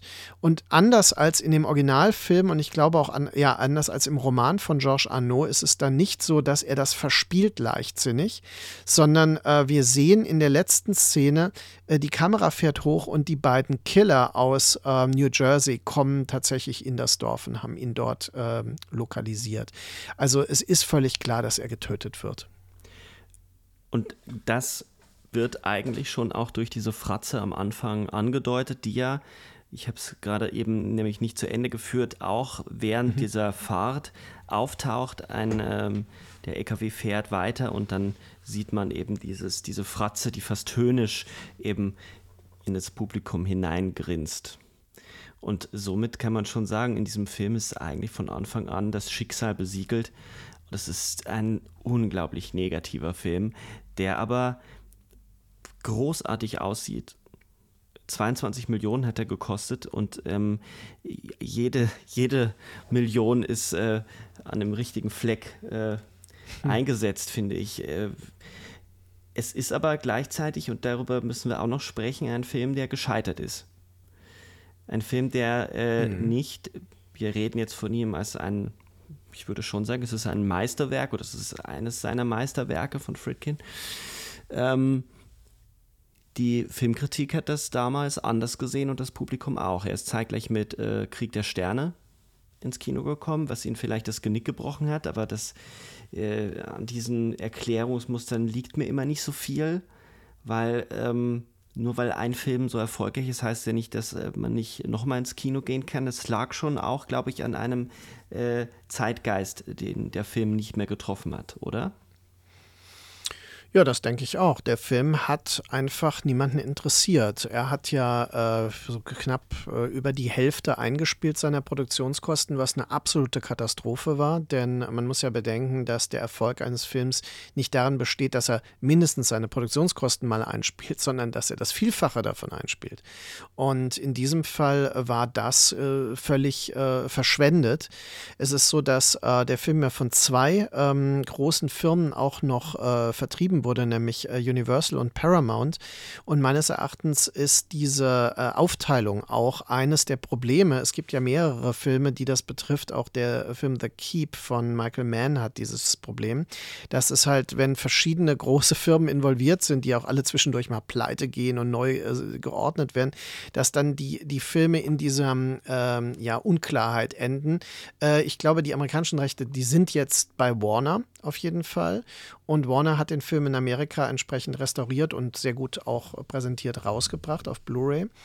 Aber es ist trotzdem so, dass äh, wir in Deutschland da keine besondere Aussicht darauf haben, dass der in absehbarer Zeit kommen wird, weil Warner in Deutschland auch kein Interesse an solchen Dingen hat. Also äh, die versprechen sich nichts davon. Ist ja auch klar, weil in der Logik von Warner wird der Film diesmal auf genauso viel Desinteresse stoßen wie damals, denn man will ja einen Erfolg haben und nicht einfach nur, dass der Film von ein paar Friedkin-Fans dann verehrt wird. Ja. Und genau das ist ja äh, der Fall. In Frankreich, England und Amerika ist er mittlerweile ein großer Kultfilm geworden, in Deutschland natürlich nicht, weil er eben gar nicht äh, verfügbar und verbreitet ist, sodass er äh, eher so ein verlorenes Werk geworden ist. Aber ich glaube auch genau die politische Dimension war nicht das, was die Leute damals sehen wollten, denn ähm, wir haben ja nach der Watergate-Affäre ähm, und auch nach dem Höhepunkt des, des New Hollywood um, äh, also das mit 76 ungefähr ja dann auch schon äh, seinem Ende entgegengeht und auch mit dem äh, quasi Blockbuster-Film, die ähm, mit Star Wars ähm, äh, Unheimliche Begegnung der dritten Art und so weiter dann auch lanciert werden, ähm, dann sind solche Filme, haben, haben dann einfach auch keine Chance mehr. Und Friedkin ist da erstmal auf der Strecke geblieben und auch ähm, The Brinks Job, weitere Totalkatastrophe für ihn gewesen. Das ist das große Dings bei Brinks, hieß der auf Deutsch auch noch, äh, mit Peter Falk und dann eben der ähm, äh, Film äh, Cruising mit Al Pacino auch ein großer Flop eigentlich, ne, der über die lange Zeit sich erst etabliert hat. Wir hatten über Cruising ja schon mal eine eigene Projektion-Folge gemacht. Und äh, da sind einige dieser Dinge ja auch schon angeklungen. Der letzte Erfolg von ihm ist dann To Live and Die in LA. Der Ja, das ist ein, mh, das ist ein Film, der hat bei seinem Start sehr viel äh, Aufmerksamkeit bekommen in den USA, ist aber dann auch relativ schnell wieder verschwunden aus der Top Ten. Soweit ich das beobachtet habe. Aber die Kritiker fanden den Film zumindest ähm, gut. Das war ein Erfolg. Ähm, Ihm wurde auf jeden Fall wieder attestiert, äh, äh, zurück zu seiner Form gefunden zu haben. Aber danach äh, ändert, ändert sich etwas bei, bei ihm, oder? Täuscht mich das? Ich habe das Gefühl, er versucht sich anzupassen. Er versucht Filme auch zu drehen, die eher wieder den Zeitgeist äh, entsprechen äh, die anders, die auch anders aussehen. Ähm, ich denke jetzt zum Beispiel auch an einen der jüngeren Filme wie Killer Joe, den ich auch eher so belanglos als belanglos empfand. Ähm, ich habe da, da sehe ich wenig von dem alten Fritkin. Also da muss ich sagen, ich bin natürlich äh, genauso manisch wie seine Figuren auf der Jagd nach seinen Filmen immer gewesen. Und es gibt Filme, die wirklich belanglos sind. Zum Beispiel ausgerechnet der politisch orientierte Film Deal of the Century. Ähm, das ist ein Film über Waffenhandel, eine Komödie, interessanterweise. Komödien liegen ihm gar nicht. Ähm, was ich aber ähm, extrem beeindruckend fand, ist der Film Rampage, äh, Anklage Massenmord, der übrigens auch in zwei Fassungen äh, existiert, wo die deutsche auch ein anderes Ende hat. Und da geht es tatsächlich darum, ähm, äh, um einen Serienmörder und die Todesstrafe, die Frage nach der Todesstrafe.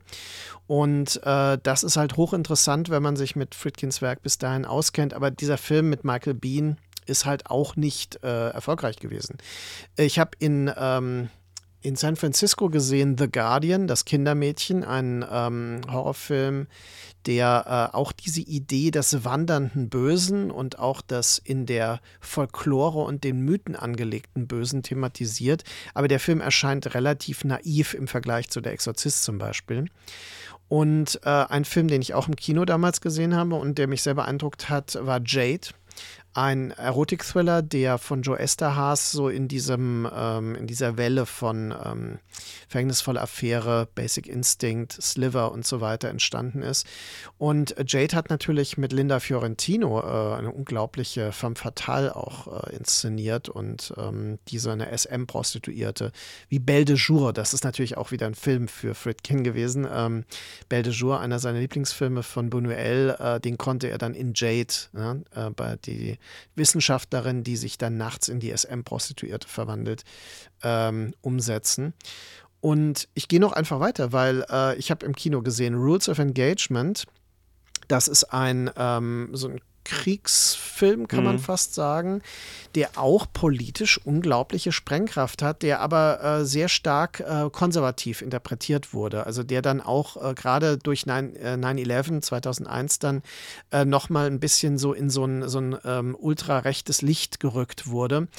Ähm, interessant ist, dass das auch bei Die Stunde des Jägers, The Hunted, ähm, äh, auch eine Rolle spielen könnte. Also diese, diese Idee der kriegstraumatisierten ähm, Menschen der Gewalt äh, und äh, die Einschätzung, wenn die Gesellschaft damit konfrontiert wird, also in Amerika. Das, ich finde das aber interessant, muss ich sagen. Bei Buck ist es so, dass der traumatisierte Veteran dann diesen, ähm, diese Wahnvorstellung hat, dass Käfer unter seiner Haut sind und so weiter. Und damit infiziert er seine Umgebung. Die Idee der Infektion, die haben wir in Der Exorzist oder in Cruising und auch in To Live and Die in L.A., wo es ja eine Übertragung quasi von der Hauptfigur, die getötet wird, auf die zweite Hauptfigur gibt, ja, der dann quasi das Leben übernimmt. Und da muss ich sagen, ist Killer Joe, jetzt sind wir quasi am Schluss davon, äh, schon ein cooler Film, weil ähm, der, der sagt folgendes: Friedkin muss nichts mehr verdienen, weil er von der Exorzist bis heute leben kann. Das hat er mehrfach gesagt. Der Exorzist ist, äh, bringt ihm so viel Geld jedes Jahr ein, dass er äh, seine Filme nur dreht, wenn sie ihn interessieren. Und deswegen hat er dann von derselben Autorin, glaube ich, ist Buck und Killer Joe, wenn ich mich richtig erinnere. Und äh, diese, diese so, so psychosexuellen Spiele in diesen Filmen interessieren ihn offenbar. Trotzdem habe ich den Eindruck, irgendetwas ist bei ihm verloren gegangen an, an dieser ähm, Schmutzigkeit, an dieser ähm, Rohheit. Vielleicht passen seine Filme auch einfach nicht mehr, nicht mehr in die Zeit und man nimmt sie deswegen anders wahr, aber ich vermisse schon so etwas, was man bei Sorcerer oder bei To Live and Die in L.A. Äh, wiederfindet, so ein Tempo, so ein Rhythmus, so eine Mhm. Atemlosigkeit. Die Filme werden behäbiger und sie, sie versuchen schon auch, er ist schon auch eitel und er will gefallen. Also äh, ich glaube nicht, dass es ihm egal ist. Ähm, und mich, seine späteren Filme lösen bei mir nicht mehr wirklich so viel aus. Äh, da wird es mir ein bisschen zu beliebig. Und äh, das kann schon Ja. sein, dass da eine Kränkung stattgefunden hat, dass eben diese großartigen Filme, also Sorcerer ist ein fantastischer Film, genauso wie Cruising. Äh, und es ist eigentlich ein Skandal, dass diese Filme so angefeindet wurden oder so vergessen wurden auch. Ähm, Cruising hat ja eine Weile gedauert, bis der wiederentdeckt wurde. Ähm, und das ist schon ärgerlich, wenn das einem Regisseur in der Qualität passiert. Ist jetzt auch nicht so dramatisch, dass die Filme jetzt mir nicht so viel sagen, aber ich, du würdest mir jetzt schon zustimmen, dass es zwischen, sagen wir mal, Sorcerer und dem Spätwerk schon ein riesiger, eine riesige Kluft sich auftut. Also brutal gesagt ist der letzte relevante Film von ihm möglicherweise To Live and Die in L.A.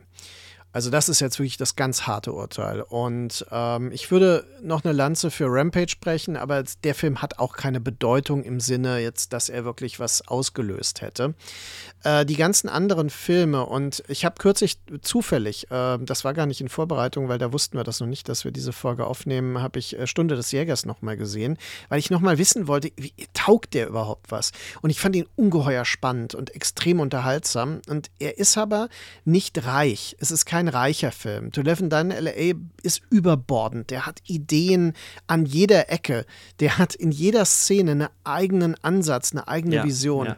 Das ist etwas, das gebe ich dir äh, vollkommen, gebe ich dir recht. Das hat weder Jade noch Stunde des Jägers, selbst ein Film wie Bug, der ja quasi als Psychothriller, das so Paranoia-Psychothriller äh, haben könnte, ist ja auch eine Art Horrorfilm dadurch. Ähm, selbst dem mh, äh, mangelt das. Und Killer Joe hat natürlich die berüchtigte äh, Hühnerschenkel-Szene und solche Sachen, aber im Endeffekt ähm, lebt er von Schauspielern und er ist auch sehr stark auf einem ähm, Theaterstück basiert. Das ist auch etwas, was man vorher in seinen Filmen, das hat er ja mit Birthday Party und äh, The Boys in the Band irgendwann aufgegeben. Ne? Also danach sind seine Filme total physisch und extrem spektakulär geworden.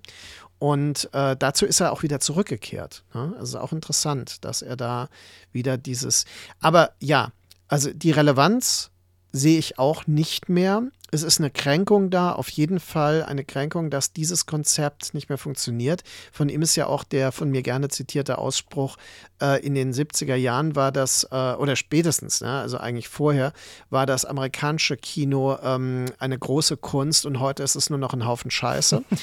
ähm, ich habe mich immer gefragt, meint er seine eigenen Filme? oder die von anderen? Äh, natürlich meint er die von anderen. Aber es ist so, dass ich, ich finde seine Filme auch nicht scheiße, ganz ehrlich. Also ich mag seine Filme schon. Und sie haben mir immer was gegeben, aber das ist auch so eine persönliche Obsession, das sehe ich ganz klar. Also äh, Rules of Engagement, wenn ich ihn heute sehen würde, wäre mir das wahrscheinlich unangenehm, dass ich den äh, im Kino als unheimlich packend und herausfordernd und, und gut äh, empfunden habe. Ich muss es demnächst mal ausprobieren. Sekunden der Entscheidung heißt er auf Naja, aber handwerklich mich- sind die Filme ja auch gut. Aber ähm, vielleicht ist das genau das Problem. Sie sind so abgeklärt und sie wirken, als hätte jeder sie drehen können. Sie wirken wie Auftragsarbeiten oder ich muss halt jetzt mal wieder einen Film drehen. Ja. Bei den anderen Filmen hat man das Gefühl, da ist ein Autor am Werk. Und ich meine damit nicht, dass er die Drehbücher selbst geschrieben hat, weil das ist ja ein, wäre ein sehr plumper Autorenbegriff für einen Regisseur, sondern der, die, die, diese Suche nach einer Filmsprache, die diese frühen Filme alle miteinander verbindet, das Dokumentarische, das Rohe, dieser Rhythmus durch die Montage, dieses Gespür für die Räume. Und das geht später sukzessive verloren, sodass er handwerklich gut arbeitet und auch Schauspieler gut führen kann, aber dieses eigene, der Stachel im Gewe äh, nee, der Splitter im Gewebe, äh, der Ja. fehlt. Und ich glaube, das macht seine Filme dann nicht schlecht, aber eben im Vergleich zu solchen Meisterwerken wie Sorcerer belanglos. Und da- das ist, glaube ich, jetzt nicht unbedingt ein hartes Urteil, sondern es ist einfach nur äh, ein präzise ästhetisches Urteil, dass man sagt, so wann, wann ähm, ist Film eigentlich, wann ist es lebendig und wann ist es eine, eine Kunstform? Und ich würde, da würde ich wirklich hart sein und würde sagen, Sorcerer und vor allem auch Cruising ist für mich absolute Kunst. Äh, ein Spiel mit, mit Genres und mit Ideen, mit, mit einer bestimmten Welthaltung, die definitiv äh, pessimistisch ist. Er ist auf jeden Fall kein sehr optimistischer Mensch. Wahrscheinlich auch der Grund, warum er mit Komödien nicht so gut ähm, äh, umgehen kann. Ja.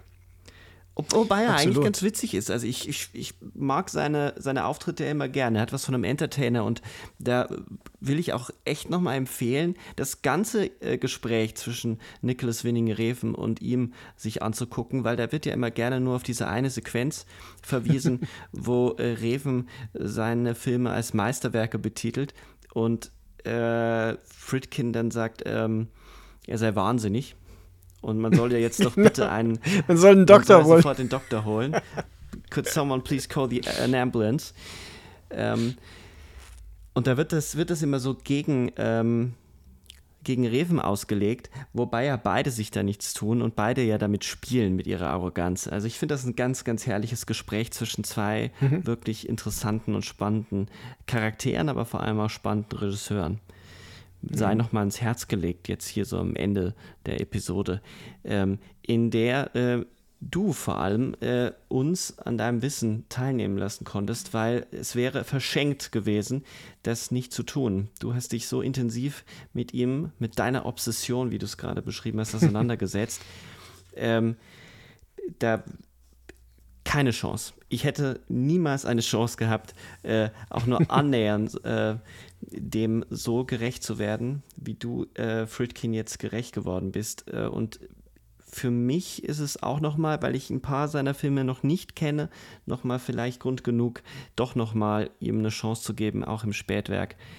Äh, Auf jeden Fall will ich nochmal Sorcerer allen ans Herz legen. Dieser Film ist schwer zu kriegen, aber man kriegt ihn und es lohnt sich wirklich. Es ist ein spannender Abenteuer-Action-Film ohne Kompromisse. So viel von mir an dieser Stelle. Es hat mir Spaß gemacht, Markus. Ja, für mich war es äh, ganz toll. Also gerade diese äh, Dinge nochmal auch in Erinnerung äh, gerufen zu bekommen und äh, auch nochmal einfach zu erzählen, weil ich habe in meinen Seminaren äh, mittlerweile fast keine Möglichkeit mehr über diese Filme zu sprechen, weil das einfach sich so stark alles verändert hat. Das Interesse an diesen Dingen ist so gering mittlerweile. Und ähm, auch die Verar also sagen wir mal, die Veröffentlichungspolitik dieser äh, Filme in Deutschland speziell ist ja wirklich so traurig, dass es äh, fast unmöglich ist, da zum Beispiel mal ein, ein Video-Feature oder ein Audiokommentar oder sowas überhaupt äh, vorzuschlagen, weil die Firmen interessiert das überhaupt nicht, weil es eben oft Major-Firmen sind, die solche Dinge einfach nicht machen. Ich bin da immer ein bisschen eifersüchtig auf den von mir sehr geschätzten Mark Kermody, der dann äh, mit Friedkin zusammen ja auch noch diesen sehr obskuren und von mir überhaupt nicht geschätzten The Devil and Father Amort dann gemacht hat. Ich glaube, der ist immer noch auf Netflix irgendwie verbraten. Also so eine, so eine komische Exorzisten-Mockumentary, äh, wo ich auch das Gefühl hatte, das kann er nicht ernst gemeint haben, aber egal. Und ähm, Friedkin ist jemand, über den es sich lohnen würde, äh, tatsächlich zu arbeiten. Und äh, der quasi diesen Spirit des New Hollywood-Kinos, wie wir es ja auch noch schätzen, als einem radikalen Kino, das trotzdem mit Genrestrukturen noch arbeitete, mit tollen Schauspielerinnen und Schauspielern und so weiter, dass dieses Kino mit ihm mit Sicherheit auch verschwinden wird, komplett aus der äh, gegenwärtigen Filmgeschichte. Weil er ist ja auch schon äh, Mitte 80 mittlerweile. Also er ist kein, äh, kein junger Mann mehr. Also insofern, ähm, das Cruising-Buch hoffe ich ja sehr, wird in absehbarer Zeit auch übersetzt werden, auf Deutsch erscheinen. Ich habe ja mit Eugenio Accolani ein englisches Buch über den Film Cruising geschrieben, wo es auch um Friedkin allgemein, um ähm, New Hollywood und Al Pacino und so weiter geht und um diese spezielle Radikalität, die wir jetzt gerade besprochen haben von Friedkin. Und viele der Elemente tauchen da wieder auf, also die Infektionen des Bösen, der, äh, die latente Homosexualität oder die explizite in dem Fall ja auch und äh, der Geschlechterkrieg, ähm, diese spezifische existenzielle Begegnung mit Gewaltmomenten und Grenzsituationen, all das kommt in dem Cruising-Buch auch vor. Hoffen wir also, dass der Verlag, der da äh, ambitioniert ist, das zu machen, das äh, hinkriegen wird und ich bin auf jeden Fall dabei. Und wir, ähm, ja, haben Chancen, uns mit Friedkin weiter zu beschäftigen, aber man muss sich, glaube ich, immer mehr bemühen, als das in der Vergangenheit der Fall war. Vielen Dank, Sebastian, für diesen schönen äh, Abend. Hoffe ich auch für unser Publikum. Vielen Dank, dass alle bis jetzt dabei geblieben sind. Und ähm, wir hören uns demnächst wieder. Bis bald. Tschüss.